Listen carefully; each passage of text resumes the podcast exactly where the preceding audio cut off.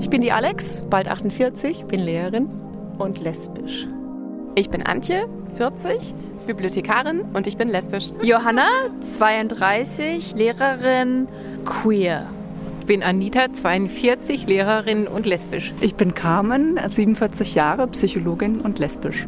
Ich bin Kaju, 18 Jahre alt, Studentin und asexuell.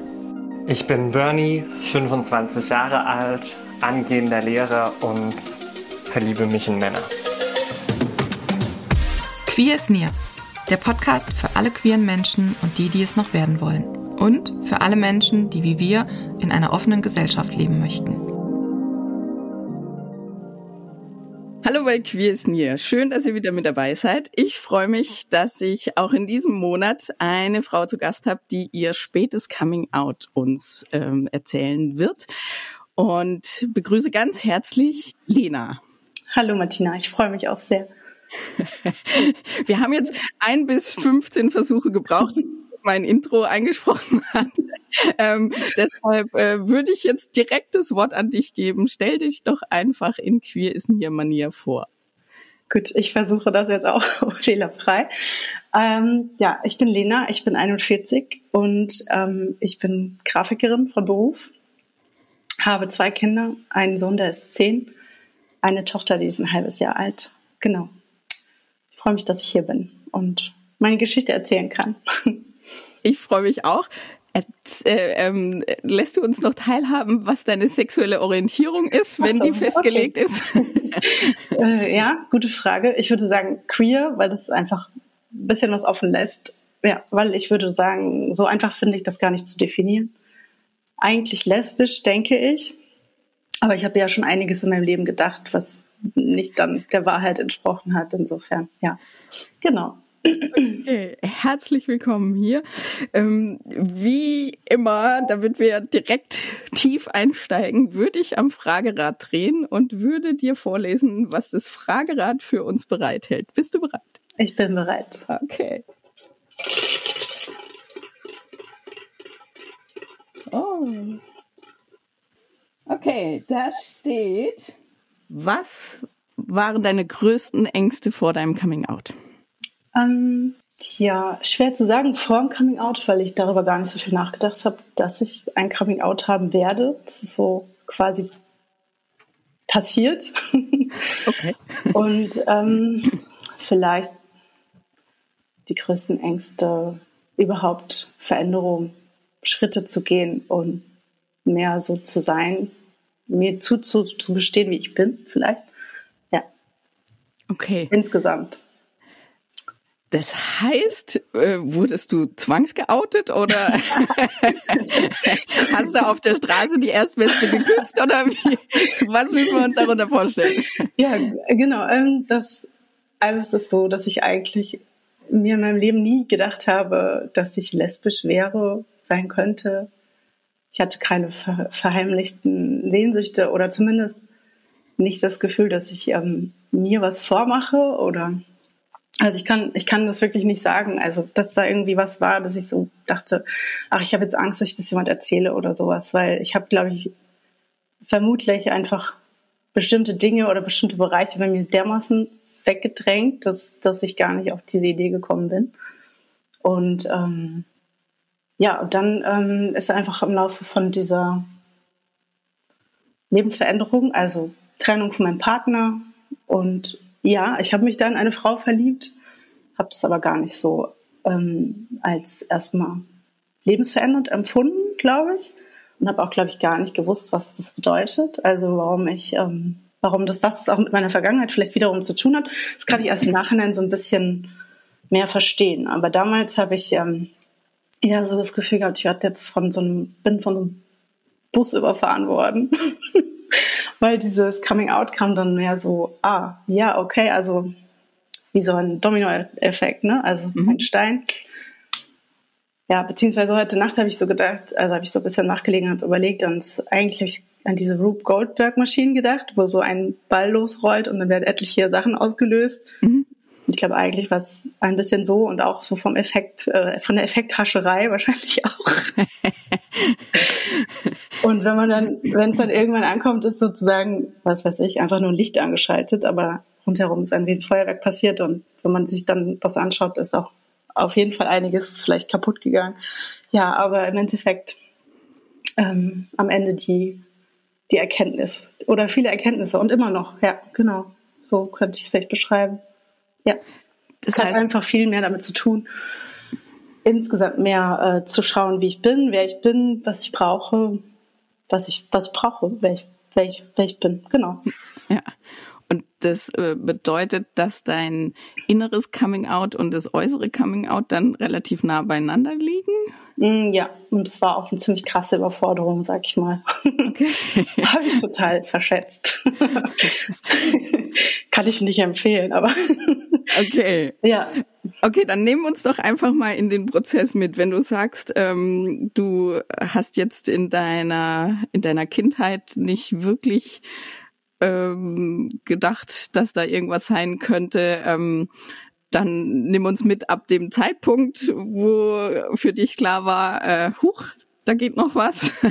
Mhm. Oder weil du auch erwähnt hast, ähm, dass du jetzt im Rückblick ähm, Dinge vielleicht anders einordnen kannst. Ähm, wenn du uns darüber was sagen willst, dann kannst du schon auch gerne in der Kindheit anfangen. Ich finde das immer sehr spannend und habe ich auch gemacht. Okay. ja, gut, dann sage ich nur mal in einem Rückblick gesehen, glaube ich, fand ich Frauen immer viel schöner als Männer und dachte aber, das ist doch normal. Also das denkt doch jeder. Jede, jeder. Ja. und ähm, ja, habe aber nie gedacht, dass ich da irgendwas, dass es da irgendwie eine sexuelle Beziehung geben könnte zwischen mir und einer Frau. So. Und ich glaube, ich bin einfach gar nicht auf die Idee gekommen. Und da gab es bestimmt Bilder von, wie eine Frau ist oder wie eine Frau sein sollte die waren nicht unbedingt ähm, sehr konservativ. Also ich bin jetzt nicht besonders konservativ erzogen worden. Aber zum, meine Mutter hatte, glaube ich, eine klare Vorstellung, dass eine Frau einem Mann gefällt. Und mhm.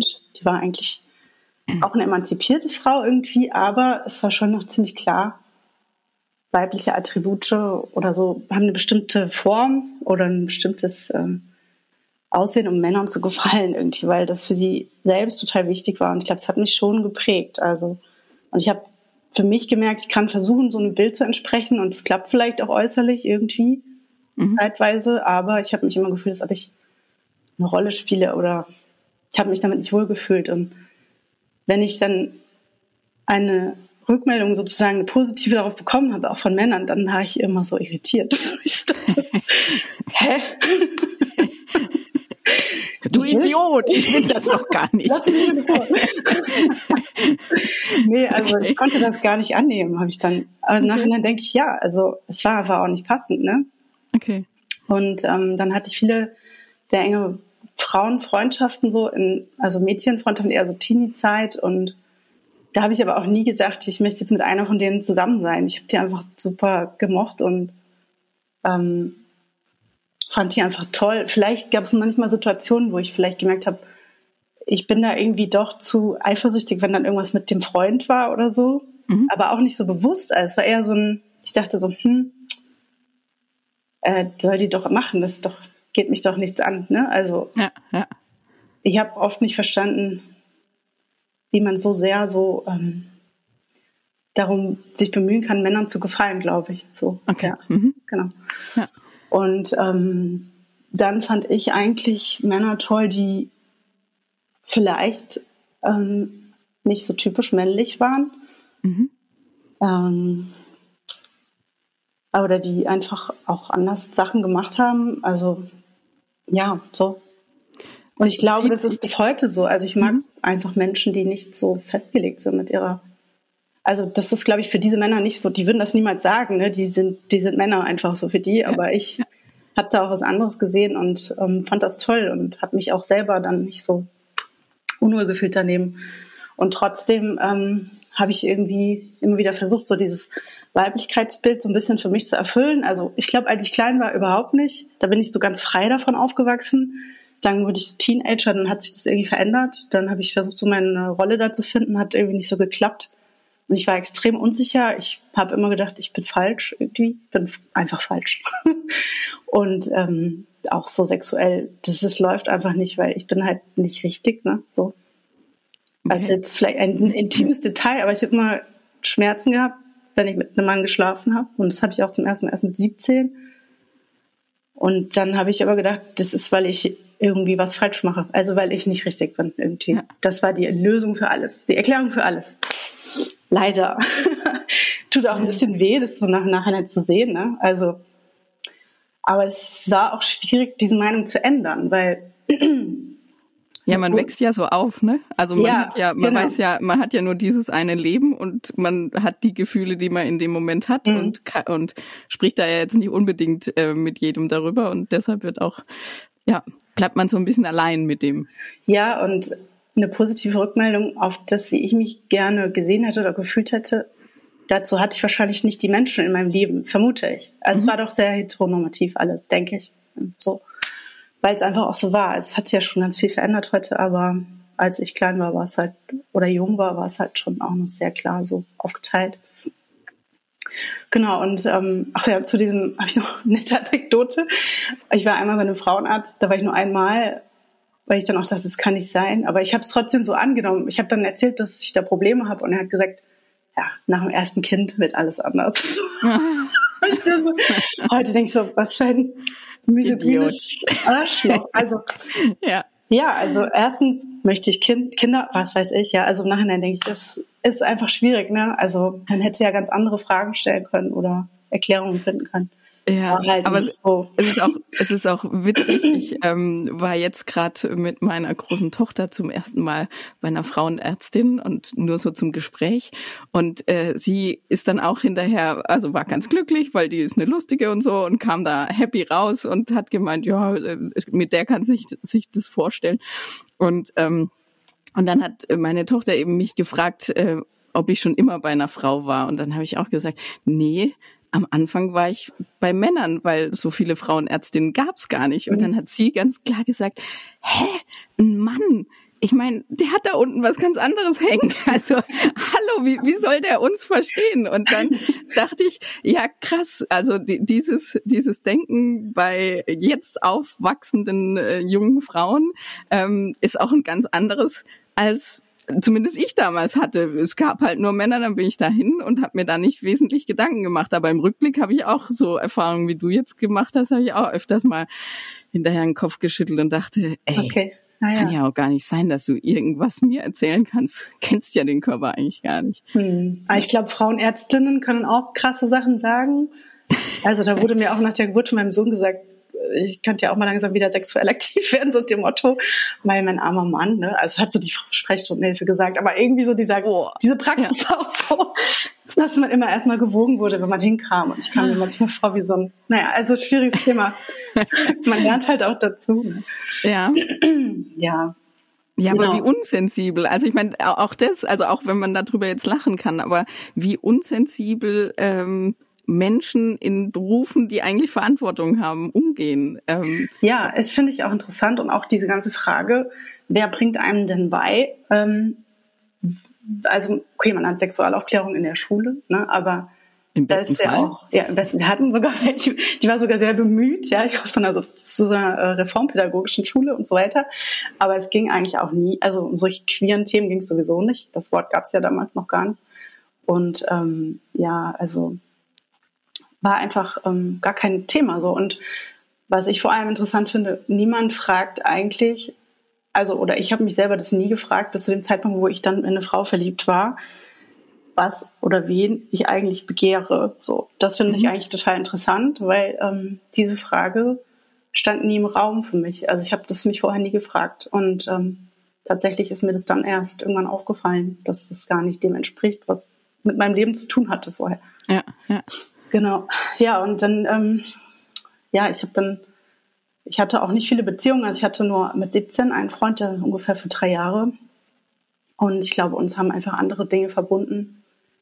Der war unheimlich kreativ und ich fand den einfach, ich fand es unheimlich spannend, mit dem so zu leben und zusammen zu sein. Also wir haben nicht zusammen gelebt, aber genau. Und dann war ich relativ lang alleine und habe dann aber meinen Ex-Partner kennengelernt, mit dem ich dann später auch äh, meinen Sohn bekommen habe. Und ähm, ja, also ich glaube, das war eine gute Beziehung und ich mag den bis heute noch. Also wir haben auch ein gutes Verhältnis, zum Glück. Das hat äh, zwar zwischendurch sehr gelitten jetzt natürlich, aber wir haben uns irgendwie gefangen und ähm, ja, vielleicht war das Gute auch, dass es eben nicht so eine leidenschaftliche Beziehung war, sag ich mal, weil der Part, ähm, ja, um den muss man eben jetzt nicht trauern, sag ich mal so. Ne? Ja, ja. Ähm, genau, das war einfach eher so eine Bruder-Schwester-Beziehung, sag ich mal so. Und das war mir aber gar nicht so klar. Also ich habe mich eigentlich bemüht, da mehr so Pep reinzubringen in diese Beziehung. Aber ich bin immer total gescheitert, so gefühlt. Und ich glaube, ich habe dann damals so ihm ganz viel die Schuld gegeben, weil ich so ein Bild im Kopf hatte, Männer müssen Frauen begehren und bla bla bla. Ja. Und ich glaube, hinterher habe ich dann auch festgestellt, begehrst du ihn eigentlich? Also, das klingt jetzt blöd, ne, weil ich finde, das ist ein total schöner Mann, aber begehren ist dann doch nicht der männliche Körper für mich. So. Ja, Insofern denke ja. ich, ja, ich bin wohl lesbisch, ne? Weil das war einfach nicht das, äh, war nicht der Fall. So, genau. Kann man ja, das verstehen? ja, ja, kann man verstehen. Okay. Und ähm, in, in dem Fall äh, habe ich auch sofort so das Bild im Kopf gehabt, so, naja, bevor man irgendjemand begehrt, sollte man sich selber auch gut finden. Ne? Und das ja. ist, glaube ich, auch immer wieder ähm, ein Thema, mhm. äh, was man ähm, ja, was ich, was, was ich bei mir zum Beispiel ganz klar sagen konnte, was auch erst so richtig, ähm, ja, seit ich lesbisch lebe, kam, dass ich alles an mir annehmen konnte. Und mhm. vorher war das irgendwie, ja, immer irgendwie eher schwierig oder, mhm. ja, hab, war immer froh, dass ich kleine Brüste hatte und so. Also hab, hab mich, also hab, ähm, habe Dinge an mir abgelehnt, die ich jetzt eigentlich feiere. Mhm. also so. Ja, ja, kann ich total verstehen. Also geht mir ja. genauso. Ähm, ich habe einiges über Bord geworfen, was ich so früher dachte, was ich, ähm, was wichtig ist. Mhm. Also zum Beispiel mit Kleidung oder ähm, ja, also einfach so Bilder zu erfüllen. Und seitdem mag ich mich halt viel mehr. Ne? Also es gibt immer noch viele Unsicherheiten, glaube ich, weil das doch irgendwie ziemlich prägend war so. Und ähm, ja, ich dann auch manchmal nicht mich frage, äh, ist das jetzt wirklich der Körper, in dem ich sein möchte? Ne? Okay.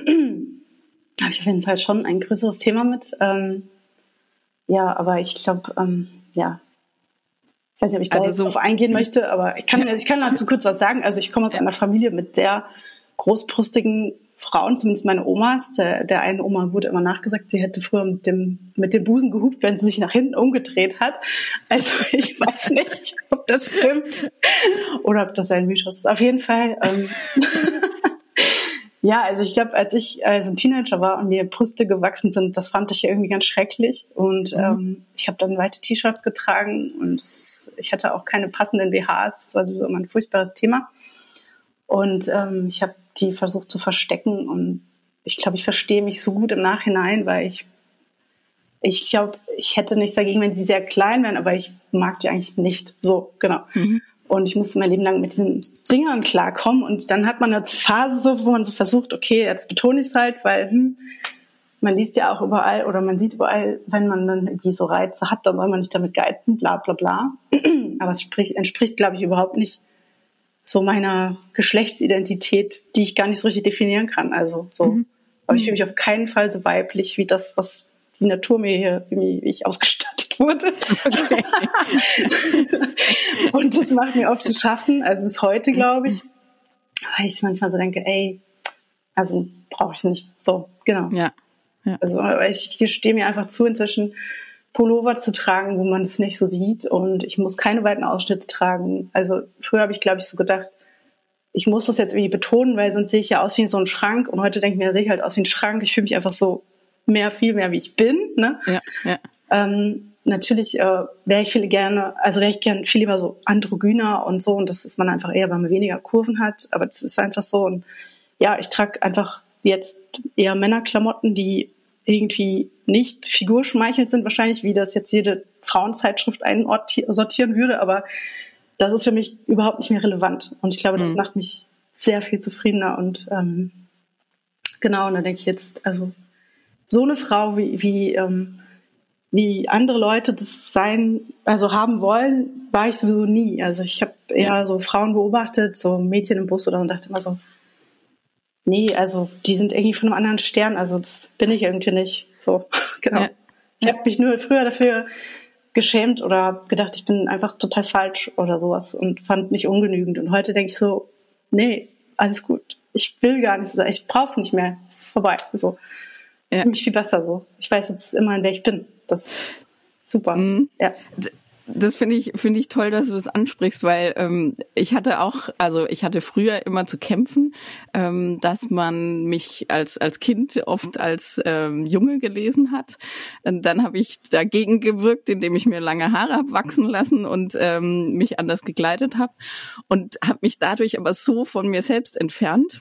Nur weil ich wollte, dass die anderen mir nicht äh, ja, mich nicht verletzen können, indem sie sagen, du siehst aus wie ein Junge. Mhm. Ähm, erst als ich dann jetzt vor sechs, sieben Jahren in die queere Szene eingetaucht bin und androgyne Frauen gesehen habe und gedacht habe, so bin ich, das bin ich eigentlich. Hallo, ha, ha.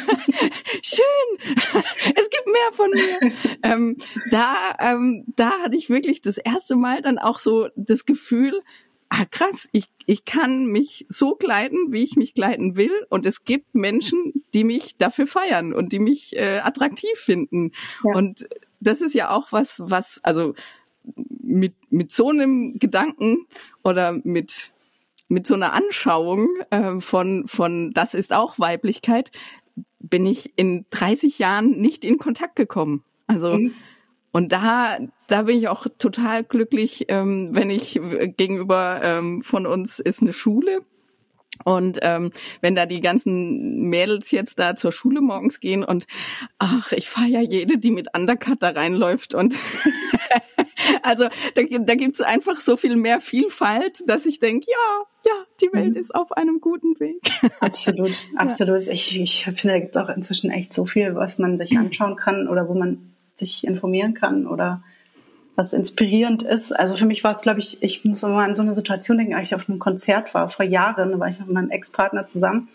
Also es waren oft so Künstler oder KünstlerInnen oder Künstlerinnen mhm. für mich. Also ja. wirklich so alles, eher eigentlich wirklich so queere KünstlerInnen, ähm, die mich so, ähm, da habe ich so gemerkt, das holt mich irgendwie total ab. Also sowohl die Musik als auch das Ganze drumherum. Ja gab es ein Konzert irgendwie Hercules and Love Affair. Das war so eine sehr queer, also eine komplett queer besetzte, so eine Popband. Ja. Ich glaube, die gibt es sogar noch. Und da gab es eine, Kim Ann Foxman heißt die, so eine DJ-Frau. Und ähm, ich weiß gar nicht, ob sie Frau, sie als Frau, also ich glaube schon. Jedenfalls, das war so ähm, wie so ein Flash, die war auf der Bühne und die war so komplett so Tomboy damals, die sieht inzwischen ein bisschen anders aus. Und ich dachte so, boah, irgendwie ich habe mich hat das noch so verfolgt. Ich habe dann auch mit niemandem drüber gesprochen, aber ich war so richtig so, äh, ich dachte so, so will ich sein. Aber ich habe es nicht so ja. richtig bewusst gedacht, ne? Und ja, ja. es war eher so, so, wär, so bin ich, so bin ich niemals, aber so, so, so bin ich. Ja, so, fühl, so fühlst so du fühle ich mich. Also, oder, ja, genau. Genau. Und insofern, das finde ich aber auch spannend, jetzt nochmal so, auch durch die ganzen, ähm, was ich so an Medien konsumiere auf Instagram oder so, den Leuten, denen ich folge, auch zu unterscheiden, was ist denn das, was ich begehre und was ist denn das, wie ich mich fühle. Also es sind ja Unterschiede, aber dieses ja. darüber zu sprechen, das einzusortieren, da kann ja kann man ja viel Kritik dran äußern, dass man das viel zu viele Begriffe hat heute und so. Aber ich finde das super, dass es so besprochen wird, weil dann versteht man es einfach auch. Das ist, das hat das einem anderen auch nicht unbedingt was zu tun. Ich könnte ja auch super feminin sein und trotzdem, ich kann ja auch dann Frauen begehren, ne? Das ist ein Unterschied. Ja, ne? ja. ja. Für mich ist es eigentlich diese Frage ähm, nach der Geschlechtsidentität zeitweise viel äh, wichtiger gewesen, als dass ich jetzt Frauen begehre und so, glaube ich. Ja. Das hat mich mehr äh, beschäftigt oder tut es auch noch, ja. Ja, oder vielleicht das eine hat dir ja auch relativ schnell Sicherheit gegeben, indem mhm. du dich verliebt hast in eine Frau und das andere ist halt sowas Fließendes. Ne? Ja, das stimmt, ja, das stimmt. Ja. Und natürlich, ähm, ja, ich glaube, man eckt auch nicht so sehr an, indem man sagt, dass man lesbisch ist. Man eckt vielleicht mehr an, indem man offensichtlich Also meine Mutter hat schon früher auch mal über Kampflespen gelästert. Mhm. Und das war natürlich alles scherzhaft, aber irgendwie, ich erinnere mich dann trotzdem noch dran, dass ich so dachte, hä, was meint ihr denn jetzt? Ja, ja, und, und es sind genau diese, diese Scherze, die halt für queere Menschen, die äh, im Begriff sind, sich erst kennenzulernen, halt keine Scherze, sondern Verletzungen sind oder halt oder äh, Situationen sind, in dem man dann klar für sich einspeichert, oh, das ist nicht gewünscht. Mhm. Also über, mhm. über diese Menschen machen sich ja. Äh, Heteros lustig, so.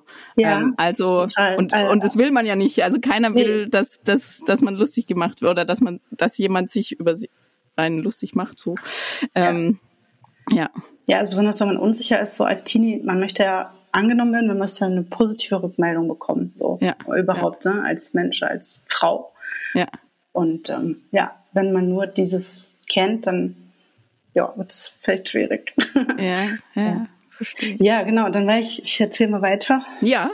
ich habe ja noch gar nicht erzählt, was dann passiert ist. Ja, genau. Also die, ähm, ich habe mit meinem Ex-Partner zusammengelebt. Wir haben so ungefähr nach hm, neun, zehn Jahren. Ich wollte ein Kind auf jeden Fall.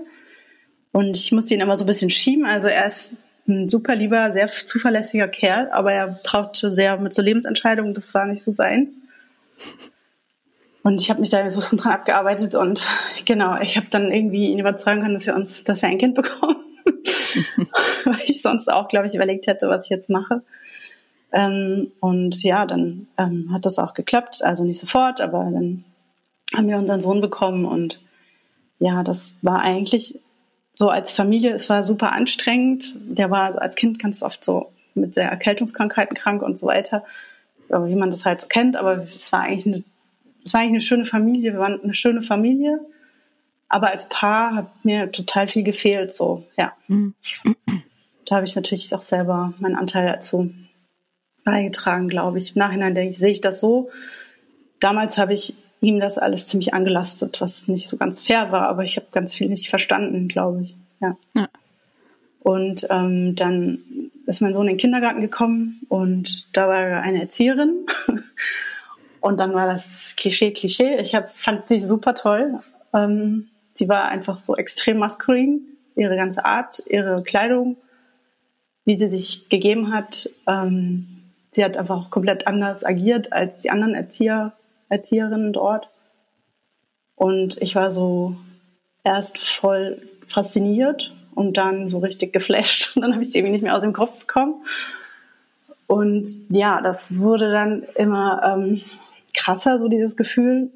Und aber das war jetzt quasi der, der erste Moment, wo du gemerkt hast, boah, ich kann für Frauen Gefühle entwickeln? Ja, also genau, also es war gar nicht so bewusst. Ich dachte mir so, okay, ich komme heute dahin, wo ist sie denn jetzt? Ne? Ich wollte mhm. immer mit ihr reden. Äh, ich wollte ihre Beachtung, definitiv. Und ich habe auch so gemerkt, dass, dass, dass die da ist. Ne? Also das war halt so ein gegenseitiges Ding.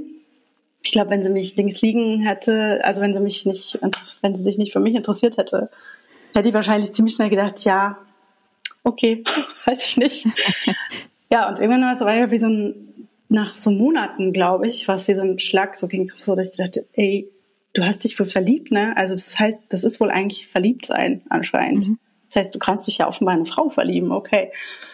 Ähm, und dann war es wirklich so wie so ein Dominostein, der so losging und ähm, ich habe dann gemerkt, okay, also wenn ich mich, für, ich habe dann so gedacht, so ich bin jetzt total verknallt, ich kriege diese Person nicht aus dem Kopf. Ich bin wohl total unzufrieden in meiner Beziehung, das ist ja schon mal klar. Das habe ich einfach so festgestellt.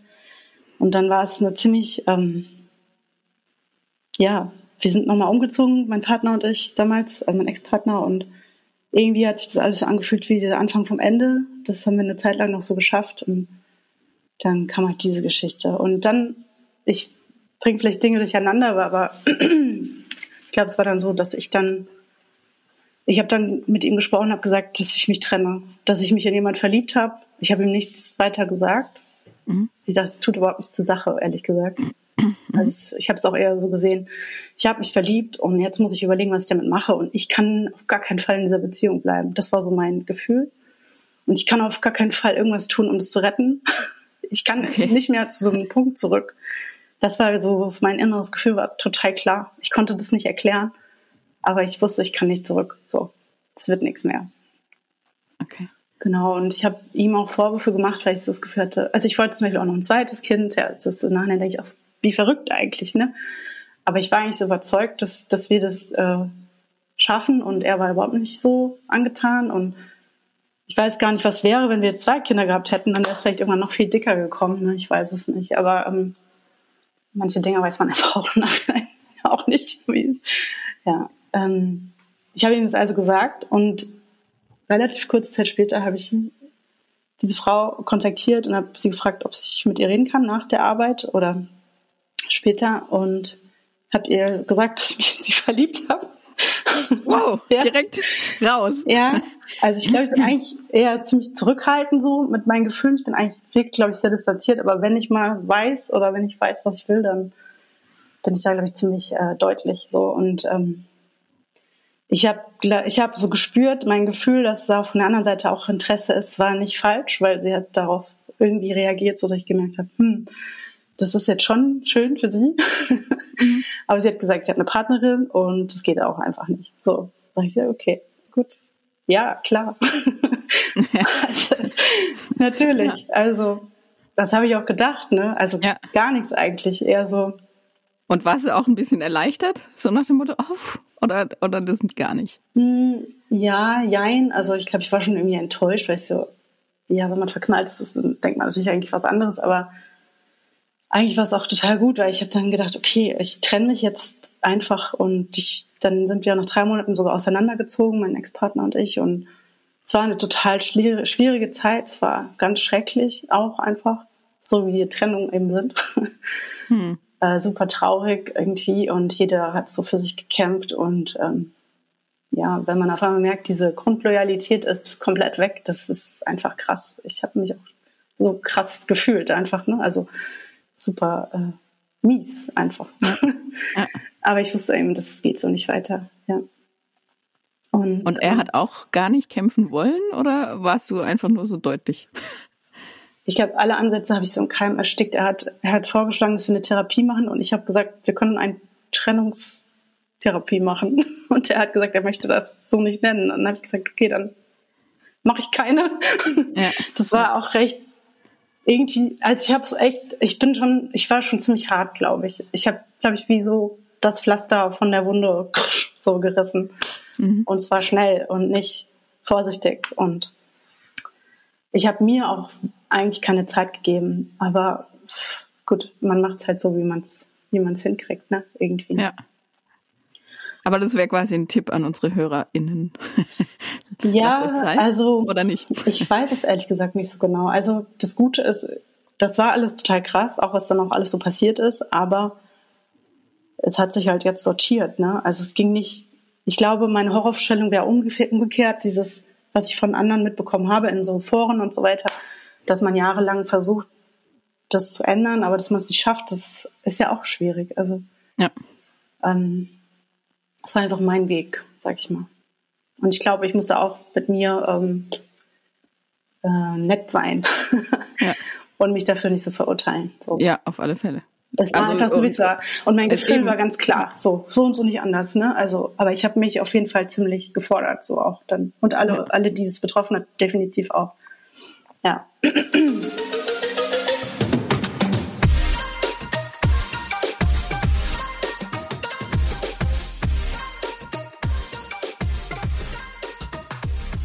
Ja. Wie war das für deinen Sohn? War der noch ganz jung oder, oder mhm. wie? Der war vier und ähm, ich glaube, wir haben das so als Eltern ganz gut hingekriegt, ihn da nicht so viel mitbekommen zu lassen.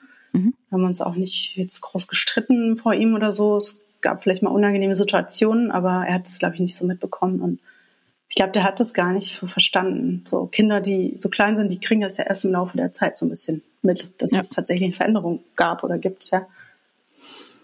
Genau, und ähm, dann war es so, ich habe dann alleine gewohnt und ähm, ich konnte aber das nicht vergessen. Also ich habe immer so diese Gedanken gehabt an sie, weil irgendwie war das auch so ein bisschen, dass ich so geflasht war von diesem, ich bin ja jetzt jetzt in eine Frau verliebt, ne? Also ich, ja. gut, ich hätte dann auch losziehen können und irgendwie Frauen kennenlernen und so, aber ich bin auch gar nicht so ein Typ. Also ich gehe gar nicht so auf wild auf Partys oder sowas. Ähm, und ich konnte da auch diese Person einfach nicht vergessen. Ich habe die ja auch dauernd gesehen, ne?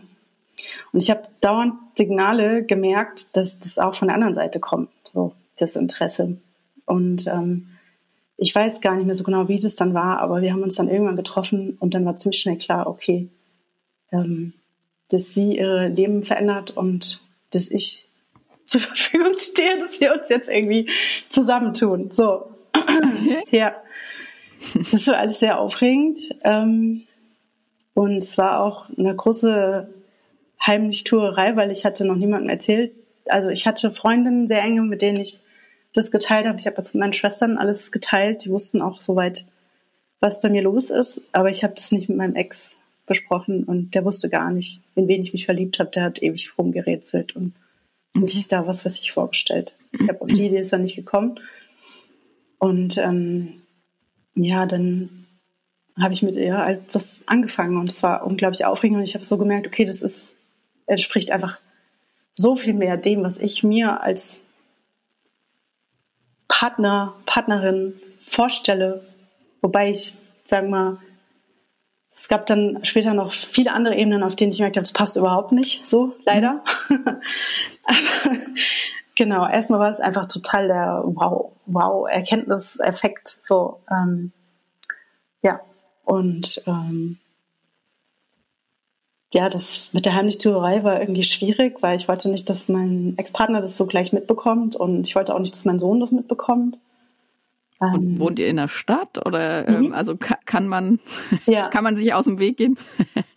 War ein bisschen schwierig. Also die Viertel waren nicht so, also eher gleiches, fast gleiches Viertel und so. Das war gar nicht so einfach. Deswegen sind wir immer erstmal irgendwo anders hingefahren, um zusammen zu essen. Und ich glaube, da hätte ich eigentlich schon merken können, dass das alles nicht so einfach ist, weil ähm, für sie war es, glaube ich, dann so eine heimliche Theorei, die ihr nicht so gut getan hat, vermute ich, mhm. weil sie viel erlebt hat ähm, in Bezug auf nicht geachtet werden, Diskriminierung und okay. dann kann so eine heimliche Theorei ja auch sich so anfühlen wie ja. Äh, ich traue mich nicht, mich mit dir zu zeigen. So. Ja, ja. Für mich war es aber erstmal. Hm? Ja, sie war eine Frau, die schon lange offen lesbisch gelebt hat. Ja, eigentlich. Okay. Schon immer, genau. Okay. Und hat da auch ich glaube, sie ist auf dem, eher so dörflich groß geworden, hat auch krasse Erfahrungen gemacht, so mit ihrer maskulinen Präsentation sozusagen. Ne? Also hat ja, da einfach ja. schon einiges ähm, abgekriegt. So. Und ich habe das auch gespürt und habe versucht irgendwie, ja, also es war, glaube ich, ähm, ein Teil davon, warum das auch komplett gescheitert ist, dass ähm, ich mich total unter Druck gesetzt habe, ihr nicht das Gefühl zu geben, dass sie, ähm, dass es da irgendwas mit zu tun hat. Aber ich war natürlich ja. selber erstmal angekommen in, ah, okay, das ist jetzt wohl mein Coming Out. Hallo. Ja, ja. Und dann war es auf jeden Fall. Ich meine, die ersten Male, die man mit einer Frau dann zusammen essen geht und eindeutig ein Paar ist und einfach optisch alles völlig für alle klar, ne? Sowieso auch. Ja, und auf der Straße und Händchen halten und sowas, das, das war eh, das muss man erstmal so vorsichtig ausprobieren, wie sich das ja. anfühlt. Nur weil ich war, bin eigentlich nicht jemand, der gerne auffällt, aber dann ist man einfach auf, auffällig. So. Ja. ja. Und äh, kann ja auch überhaupt nicht einschätzen, wie reagieren die Leute denn überhaupt. Ne? Ich kenne das ja überhaupt, kannte das mhm. nicht. Ne? Und mhm. zum Glück ist es einfach eine große Stadt, in der sowieso äh, das vielleicht nicht so schwierig ist, aber das muss ich ja erstmal machen, diese Erfahrung. So. Ja, und also mir ging es in der Zeit so, dass ich das Gefühl hatte, jeder schaut. Also, Auf jeden Fall. Ja. Das, und das ist so die, aber ich glaube, das ist also ein Teil stimmt ja auch, weil es wird viel geguckt. Und ein anderer Teil ist aber auch einfach, äh, dass man selber halt gerade mit einer ganz neuen Situation konfrontiert wird. Ich habe es mhm. letztens erst äh, mit Antje darüber gehabt und habe gesagt, krass, äh, mir fällt es gar nicht mehr auf. Also, und das war ein Moment, da ist mir bei einem Opa aufgefallen, dass der quasi abgecheckt hat, wer ist jetzt der Mann bei dir? Ah, gar kein Mann. Ah, oh, zwei Frauen. Also das, das ist so, du hast den ganzen Denkprozess bei ihm im Kopf äh, an der Ampel miterlebt. Und da ist mir dann erstmal aufgefallen, äh, wie selten es noch Thema ist Ja. und äh, wie, wie, wie sehr es Thema war äh, in, in meinem ersten Jahr auch. Ja, Mhm. ja kann Ja. ich gut verstehen. Ja, ich glaube, da haben wir uns gegenseitig nicht so gut getan dann, weil also ich stand irgendwie unter dem permanenten Verdacht, dass ich sowieso zurück will zu meinem Ex und es hat mich wahnsinnig gekränkt, Mhm. weil ich habe ja extrem viel in meinem Leben verändert und hatte dann das Gefühl, ich muss beweisen, wie ernst ich das meine und das fand ich total schwierig. Also ja, Hm. hat mich total, gab einige Situationen oder Aussagen, die, die fand ich auch, finde ich auch im Nachhinein echt problematisch. Sowas wie, ähm, ja, also ich will nie, eigentlich nie wieder mit einer Hetero-Frau zusammenkommen. Und so. So dachte, also wo ich auch so denke, ja, ich war auch vielleicht einfach keine Hetero-Frau, aber gut, ich musste Ja. das halt erstmal so beweisen, ne? so ein bisschen. Ja, Und ja. es ging auch so, ähm, ja, es war, es war insgesamt alles viel zu viel. Also es gab auch auf ihrer Seite einen sehr großen Kinderwunsch. Und ich dachte auch so, kein Problem am Anfang, weil mein Kinderwunsch war ja auch noch da. Also ich war ja gar nicht so weit, dass ich sage, ich will jetzt gar keine Kinder mehr. Aber ich habe dann auch gemerkt, wir kommen nicht auf eine Ebene, auf der ich sagen würde, ich möchte jetzt ein Kind zusammen haben. So, also das wurde leider immer deutlicher irgendwie so, weil wir haben uns eigentlich gar nicht verständigen können. Also es war so eine Beziehung, die unglaublich aufregend war und unglaublich dramatisch gleichzeitig und viel zu kräftezehrend dafür, dass ich eigentlich mit meinem Sohn jetzt so alleine war Ja. und ähm, eigentlich mit mir eigentlich viel zu tun hatte. Also vielleicht, wenn man daraus irgendwie Ratschläge geben kann, ist vielleicht tatsächlich ähm, ja sich zuzugestehen, dass man nicht alles schafft. ich habe wirklich gedacht, ich muss jetzt diese Beziehung schaffen und das Coming Out. Und das Problem war auch für mich, glaube ich, ich war so wie so ein äh, wie so ein Teenager, der überhaupt noch gar nicht, der komplett neu anfängt Ja. und überhaupt gar nicht weiß, wo oben und unten ist und was meine Regeln eigentlich sind. Das heißt, ich habe alles über Bord geworfen. Ich habe ähm, gedacht, ich könnte mit Dingen zurechtkommen in einer Beziehung, mit denen ich heute sagen würde, nee, das kann ich eigentlich nicht. Also das ist nicht nichts für mich so. Ja. Also schön für die andere Person, aber nichts für mich so. Und ich habe versucht, da alles, ich habe einfach versucht, für alles offen zu sein. Das hat einfach nicht funktioniert. Mhm. Es ist immer wieder aufeinander geprallt. Wir haben uns gegenseitig dadurch total verletzt, glaube ich, ganz Ja. oft. Ja. Und Ja, aber also ich, das, das fällt mir auch immer wieder bei ähm, anderen äh, späten Coming-out-Geschichten auf und bei mir selbst war es ja auch so, dass ähm, also in der Zeit, also wenn quasi Coming Out und äh, eine Beziehung auf auf einmal kommen, das das sind ja emotional so viele Themen, Mhm. die die da in dir drin sind, die raus wollen und die gleichzeitig nicht raus dürfen, die versteckt sein müssen noch, damit man Kinder schützt und Ex-Partner schützt und, und, und. Äh, gleichzeitig äh, macht man aber durch das Schützen vom Alten vielleicht Neues schon wieder kaputt oder sendet falsche Signale. absolut. Ähm, ja. und es ist, äh, also das ist einfach eine mega verrückte Zeit, die, ja, ich glaube, da gibt's kein Patentrezept. Und klar, ähm, wie du auch gesagt hast, man, das ist eigentlich ein, ein sehr weiser Ratschlag, einfach zu sagen, hey, ähm, ja, man muss anerkennen, dass man halt nicht auf allen Ebenen glänzt in der Zeit. Und ähm, man muss auch anerkennen, dass man, dass man verletzt. Ähm, und eigentlich muss man halt nur für sich selber gut sorgen und sagen, okay, Ja. äh, am Ende vom Tag muss ich mich im Spiegel noch anschauen können und äh, okay sein mit mir. super schwer. Also ich habe es nicht gut geschafft. Ich war sehr hart zu mir. Ich habe mich auch verurteilt für alles, was ich getan habe. Ich war natürlich in meinen Augen die böse Mutter. Das war auch noch lange ein Riesenthema für mich, dass ich einfach auch dieses Gefühl hatte, wenn ich meinen Sohn dann auch später sogar, als ich noch zur Schule, als er eingeschult wurde, ich hatte irgendwie das Gefühl, alle gucken mich an und denken, das ist die böse Mutter, die sich getrennt hat und jetzt lesbisch ist und so. Mhm. Also so, ich war überhaupt nicht gnädig mit mir, glaube ich. Und ähm, es hat sich alles in Luft aufgelöst. Also zum Glück, ne? Es gab Ja. eigentlich auch keinen negativen. Es gab, ich habe auch so viel Support von meinen Freundinnen bekommen. Ich habe ich habe auch gemerkt, wie viele tolle Menschen ich in meinem Leben habe. So. Und ähm, das ist halt einfach so, die sind alle nicht queer, aber sind einfach total für mich da gewesen und meine Schwestern ja. auch. Und ich glaube, ich habe die auch ziemlich, sie waren auch ziemlich gebeutelt irgendwann. Es tut mir unglaublich leid. ich habe so viel, es war wirklich also eine krasse Zeit, genau. Und ja, also wir haben das dann öffentlich gemacht, irgendwann sie und ich, um das noch zu vervollständigen.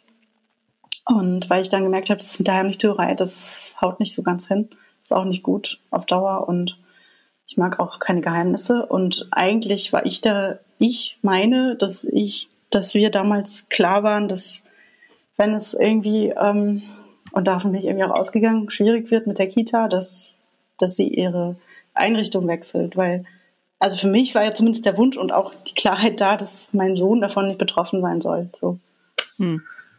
Es ist dann alles total in die Hose gegangen und ähm, es wurde irgendwie sehr unschön, damit ich auch gar nicht so viel drauf eingehen. und es hat auch ziemlich tiefe Risse schon in diese Beziehung dann, in diese neue geschlagen, weil ähm, ich hatte das Gefühl, dass vielen um sehr vieles ging, aber nicht um mein Kind so. Hm. Und das war nicht so gut.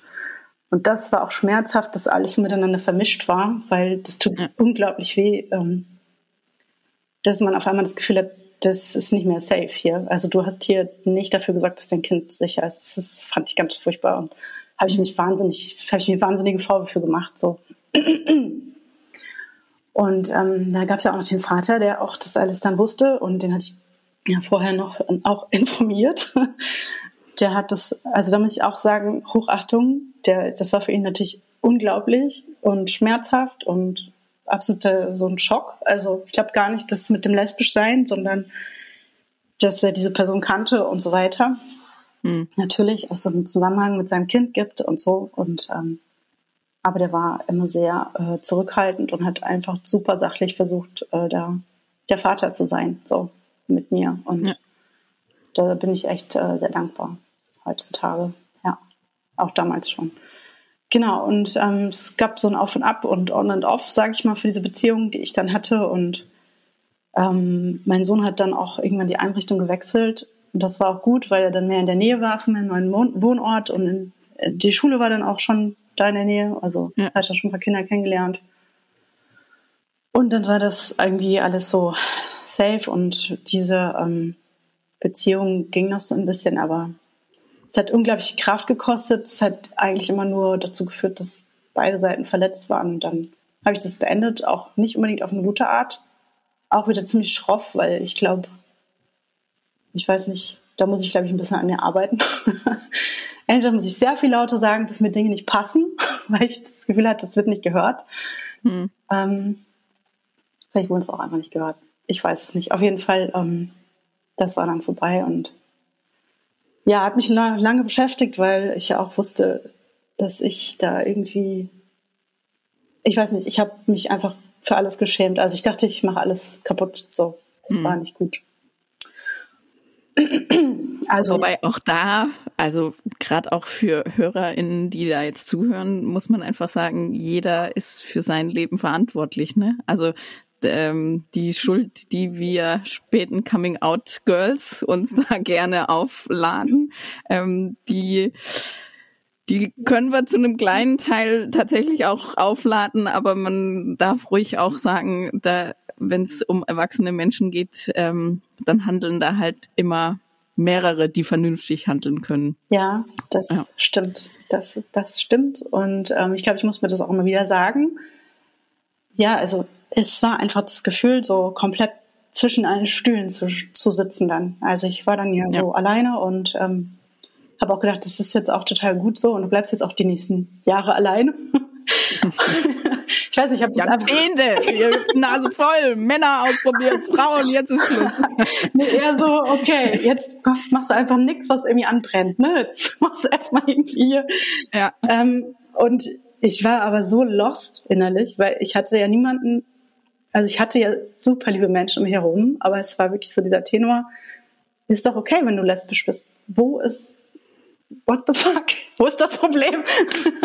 Ja. Weißt du, also so, ähm, ich konnte nicht erklären, warum, weil dann gingen auch noch viel mehr so diese Dinge los. Was war eigentlich, warum eigentlich? Ne? Also ich habe da noch viel mehr reflektiert und ich konnte nicht erklären, warum das ein innerer, wie so ein Dammbruch war, so innerlich. Ne? Also das konnte ich so schwer erklären. und auch was damit verbunden ist an Gefühlen, Ängsten und so weiter und ja, aber auch, auch das ja wieder ziemlich klar, ne? Weil in der Zeit war ja so viel los, äh, also um zu reflektieren mhm. und um äh, bei sich selber anzukommen, da braucht man ja auch Ruhe, ne? Und die Zeit, die du jetzt beschrieben hast, die klingt mir nicht nach, nee. dass du zwei Stunden am Tag einfach nur da sitzen konntest und ein bisschen über dein Leben nachdenken konntest. Nee, sowas nicht, nee. nee, nee, nee. Ah, genau. Und dann hatte ich Zeit und es war auch nicht schön. Also ich war nicht, ich war sehr unglücklich da, aber ja, so ist es dann eben. Ne? Also ich habe auch super getrauert um diese Familie, die ich mal hatte.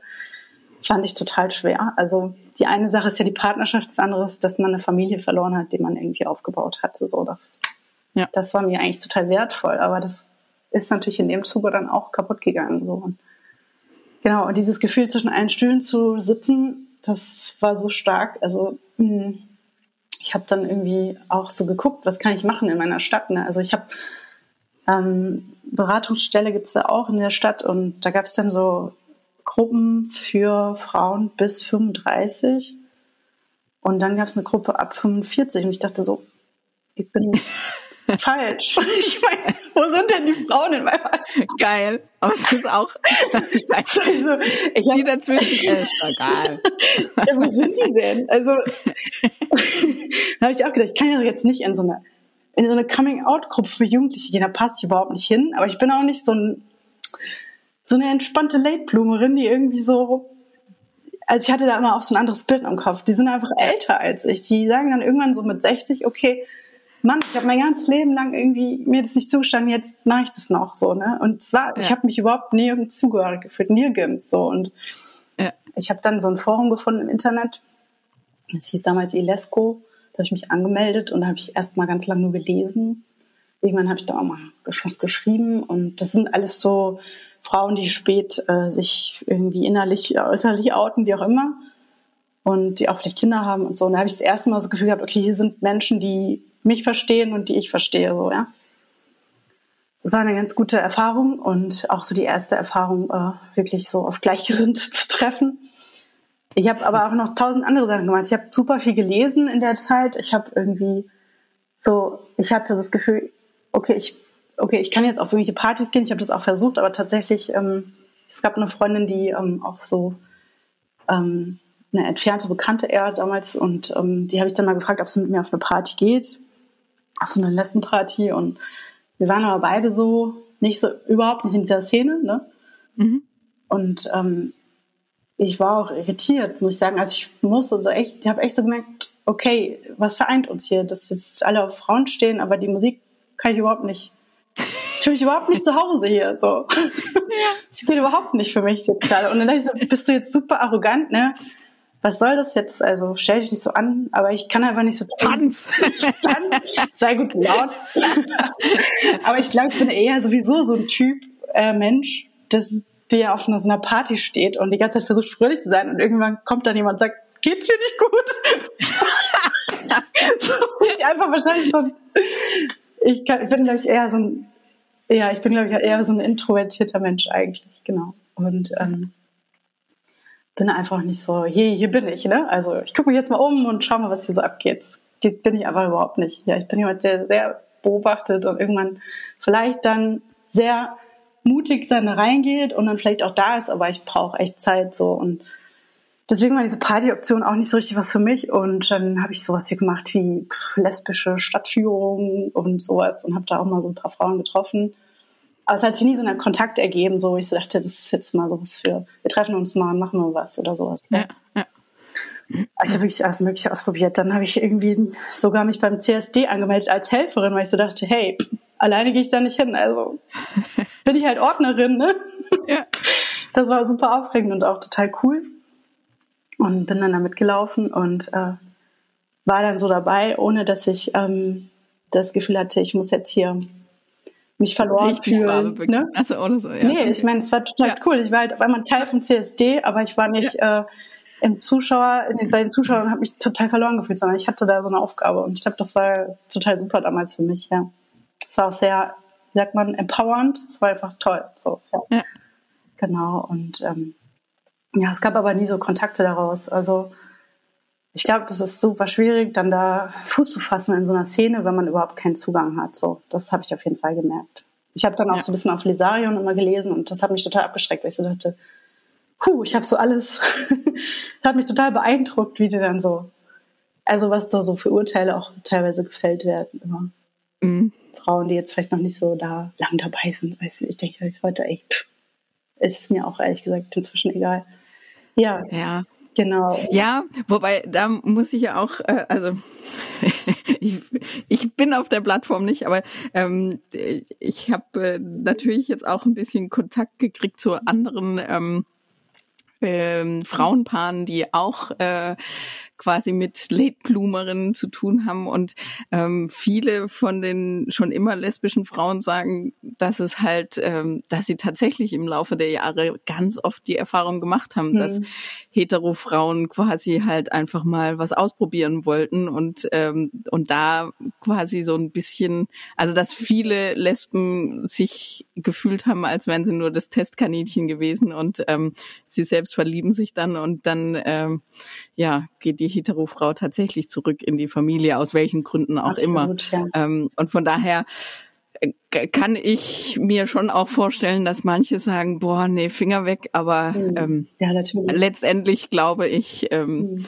wenn zwei Herzen sich treffen, verschwindet jedes Vorurteil.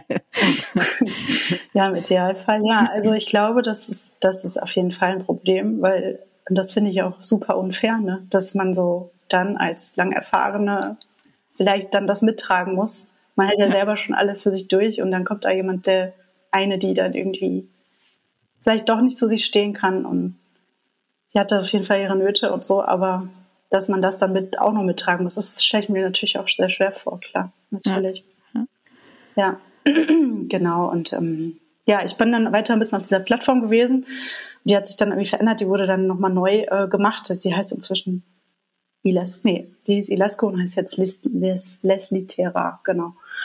Und mhm. da gibt's immer noch ganz viele Frauen und ich bin da jetzt nicht mehr wirklich viel unterwegs, ich gucke ab und zu rein und ist jetzt auch nicht so meine Heimat geworden, aber ich bin einmal auf so ein Campingtreffen dann von denen gefahren, weil die sich einmal im Jahr an so einem See treffen. mhm. Und das war so, nee, für mich, ich war damals komplett so ich habe mich wirklich so komplett verloren gefühlt, kam da hin und dann saßen die alle mit ihren Campingstühlchen, haben Kaffee getrunken. Ich dachte, okay, ihr seid alle so tiefenentspannt. Leben geht weiter. Es hat so einfach, es waren so ein, zwei Frauen, die mich da so empfangen haben und mir einen Kaffee gegeben haben und ich war da mit meinem kleinen Zelt und ich habe dann mit denen super nette Zeit gehabt, so ein Wochenende und es ja. hat mich total aufgefangen damals, ja. Jetzt ist so mit Corona und alles ist so ein bisschen äh, hm. alles nicht mehr so da, aber Genau, ich habe, ähm, ja, dann bin ich nach Hause und es hat mich so bestärkt und ähm, habe dann einfach noch so geguckt, ob es noch irgendwelche Gruppen in der Nähe gibt von diesem Forum. Gibt es nicht so wirklich. Dann habe ich mir so eine App runtergeladen, die heißt Hör und ich dachte, okay, da stand irgendwas von wegen, hier kannst du halt äh, Community finden und so weiter. Und dann habe ich da so meine Daten eingegeben, aber im Endeffekt hat die eigentlich funktioniert, glaube ich, wie Tinder, dass du so dein Foto wischst und äh, das Foto wischst und dann halt so, okay. dann war das eigentlich eher so, okay, das ist eher so Dating-mäßig. Hm. Naja, ich habe mir das dann noch so vorsichtig angeschaut und habe das, äh, habe auch mit einer Frau so ein bisschen geschrieben und habe dann irgendwie, aber weil es sehr nett war, habe ich so irgendwann geschrieben, ich möchte eigentlich nicht jetzt eine Beziehung, ich will mir aber nur Freunden, ne? Also so, dann hat die sich nie wieder gemeldet.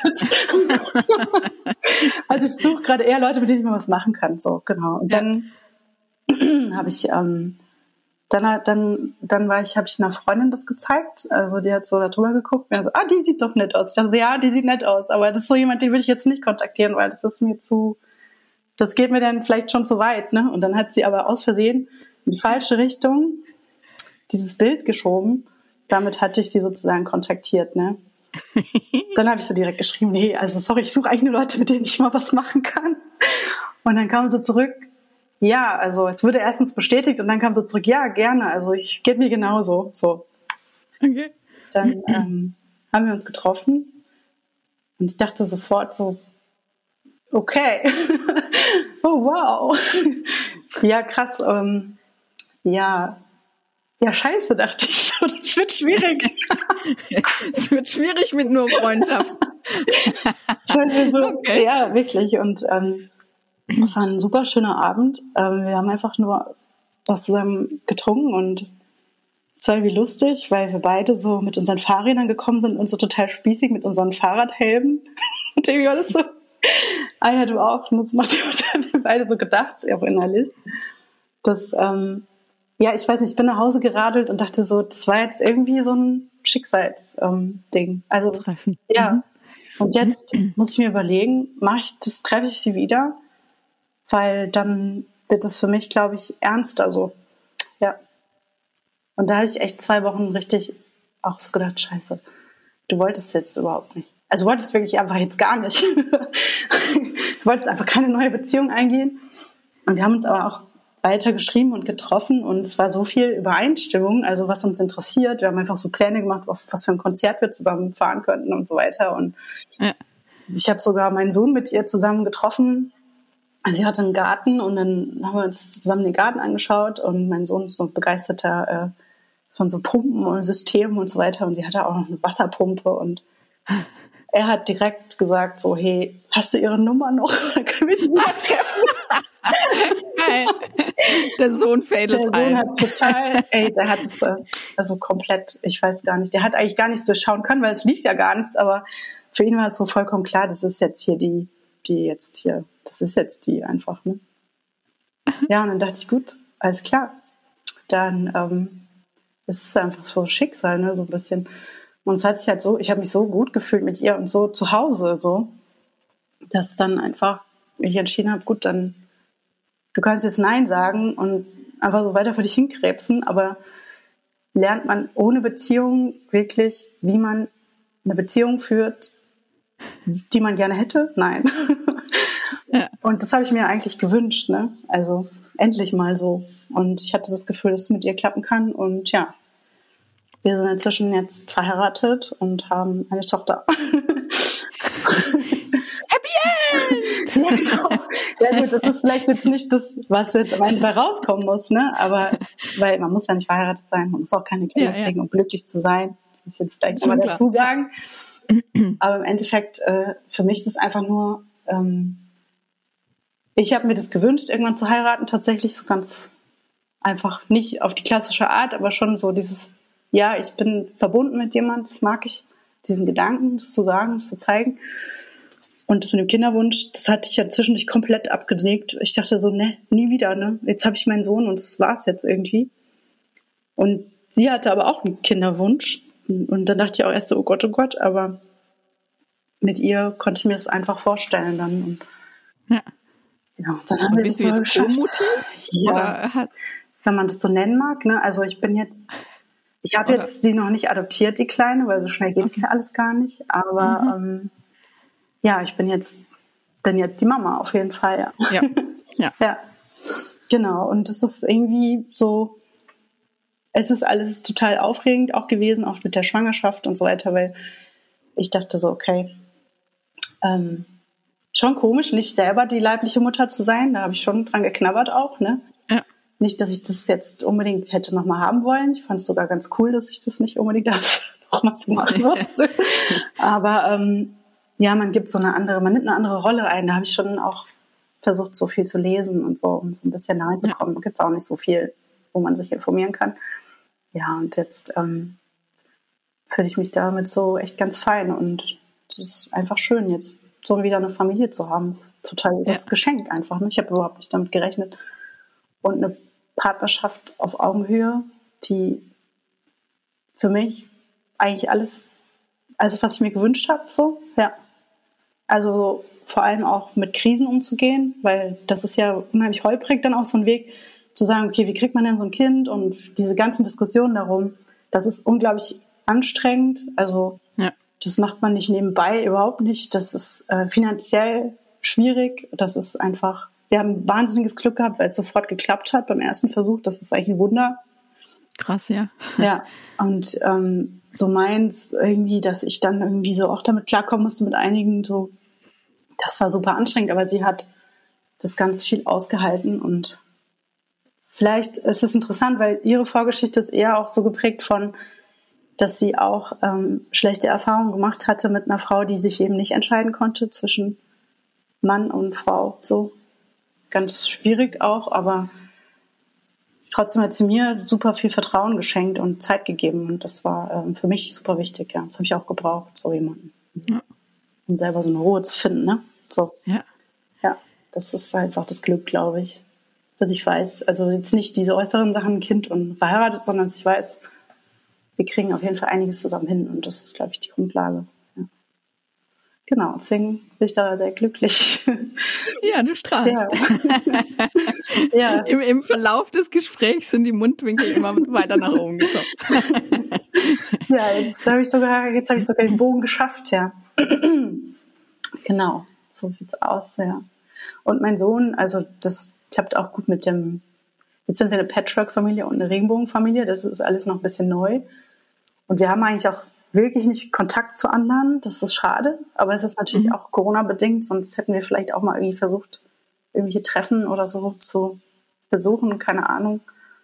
Ähm, da hoffe ich so ein bisschen auf die Zukunft. Und wir sind aber auch noch sehr beschäftigt so mit, ähm, ja, wie machen wir es jetzt mit der Zimmereinrichtung und was weiß ich. Also wir haben da noch so ein bisschen so ein Baustellengefühl gerade.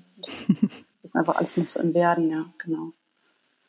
Und dein Sohn ist aber nach wie vor großer Fan von deiner Frau und ganz fein mit der Situation, oder? Ich glaube, dass der ähm, schon zu schaffen hatte, so jetzt mit dem Geschwisterchen. Also der hat, ähm, der findet es ganz toll, der liebt die total, der ist super stolz. gleichzeitig war er einfach, auch wenn es getrennte Eltern sind, zehn Jahre, fast, fast äh, neun Jahre Einzelkind, ne? Und das ja, ja. ist äh, für alle Kinder, glaube ich, nicht leicht und für ihn dann auch noch so ein bisschen ja, also erstmal eine Woche bei mir und eine Woche bei Papa. Wenn er zu uns kommt, muss er sich immer erstmal auf alle einstellen. Ich glaube, das ist schon nicht so einfach für ihn. Er hat da schon zu knabbern, mhm. so, das merkt man. Aber ich habe das Gefühl, dass wir das so ganz von gut hinkriegen, toi, toi, toi, dass wir darüber sprechen. Und ja, und die müssen auf jeden Fall auch immer wieder schauen, wie sie als Patchwork-Familie so zusammen, ja, wie löst man eben Konflikte? Ganz klassisch, glaube ich, was Patchwork-Familien alle bewegt. Ne? Also ja wieso hat er mir jetzt nicht Hallo gesagt? Mag der mich nicht? Hm, ich denke, mhm. ja, der ist zehn, der sagt nicht immer Hallo. Ja, ja. Aber ich nehme es nicht persönlich, ne? Aber so für sie ist es manchmal schwierig. Und ich glaube, das ist eigentlich ziemlich normal, so für Patchwork, ja.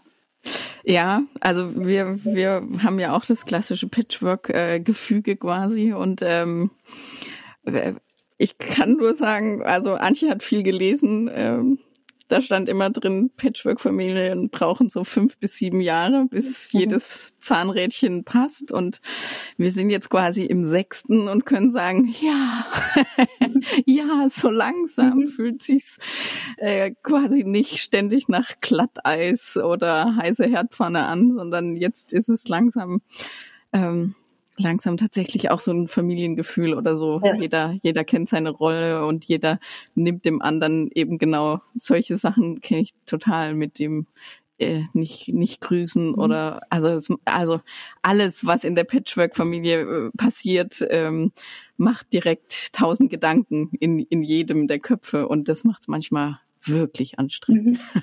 Ja, ja, gibt mir ein bisschen Hoffnung, weil ich manchmal denke, ai, ai, ai manchmal hört es auf, ne? Aber eben das Gefühl ist so, schon noch so, dass wir eigentlich am Anfang noch so stehen. Jetzt ist die Kleine erstmal da und jetzt sind wir erstmal Eltern und der wird Bruder und es dauert ja alles ein bisschen, ne? Ja. Muss man sich Zeit geben, gegenseitig auch, ja. Aber ich habe ein gutes Gefühl, dass wir das gut schaffen, ja, dass wir an einem Strang ziehen und das ist halt total wertvoll, ja. Genau. Ja, Mensch. Vielen, vielen Dank für ja, deine Geschichte. Danke mich auch. Ja. ähm, ja, ich bin immer wieder, ähm, ich habe vorher immer irgendwie Bammel und denke, es ist ein bisschen wie Blind Date. Ich, ich kenne die Menschen nicht, die ich dann gleich ja. im Bildschirm sehen würde, werde und dann ähm, und am Ende bin ich immer ein bisschen beseelt, glücklich und freue mich über jede mutige und jeden mutigen, der, der sich meldet. Und danke auch dir ganz herzlich. Ja, danke. Ich danke dir, dass du das machst. Und ich habe deinen Podcast damit gehört und dachte so, ach, das klingt irgendwie so, ich kann es alles voll gut verstehen. Und ich fand, dass du so, so positiv erzählst, fand ich super toll. ja, das fand ich, ähm, hat mich, äh, hat mich beeindruckt irgendwie, genau. Und Ich weiß überhaupt nicht, was man von meiner Geschichte mitnehmen kann, weil ich gar nicht so tolle Ratschläge habe, aber vielleicht ist das auch egal. Also, ja. Nee, es geht, also äh, erstens stimmt's nicht. Ich finde, du hast schon einige sehr schöne Dinge gesagt. Und zweitens ähm, ist es ja auch einfach diese Vielfalt. Also das, ähm, das mhm. kann ja jede Hörerin, jeder Hörer für sich selbst entscheiden, ob er was mitnimmt oder ob er nichts mitnimmt. Aber es ist einfach, je mehr Geschichten erzählt werden, desto mehr ähm, ja, Sichtweisen gibt's und desto mehr äh, Aha-Effekte gibt's, also kann es auch laufen. Ähm, und desto mehr werden vielleicht auch Ängste bei äh, Menschen abgebaut, die vielleicht gerade noch in der Phase stecken, in der wir vor knapp zehn Jahren hm. gestocken sind. Ja, absolut. Also, ja, ja, ja. ja, schön. Dann wünsche ich dir noch einen schönen Tag. Ähm, und ja, mir bleibt nur Danke zu sagen. Danke. Tschüss. Nach der Folge mit Lena ist vor der Folge mit dir vielleicht? Ich würde mich freuen, wenn ihr euch meldet, denn ähm, ich möchte noch viel, viel mehr queere, späte Coming-out-Geschichten mit der Welt teilen und freue mich über jeden, der sich meldet, über jede, der sich, die sich meldet und mir ihre Geschichte in ein paar kurzen äh, Sätzen so zwischen einer DIN A4-Seite und drei war es bisher, ähm, dass mir die ähm, meine späteren Gäste dann geschickt haben. Ich lese mir alles durch und melde mich bei euch und freue mich wirklich über jeden, der sich meldet. Ihr könnt Kontakt zu mir aufnehmen unter der Website www.queer-is-nier.com. Unter Dazutun oder unter Kontakt findet ihr eine E-Mail-Adresse und da dürft ihr draufklicken und ähm, genau, dürft mir schreiben und ich freue mich, ähm, ja, von euch zu lesen. Bis dann, bleibt gesund und munter. Tschüss.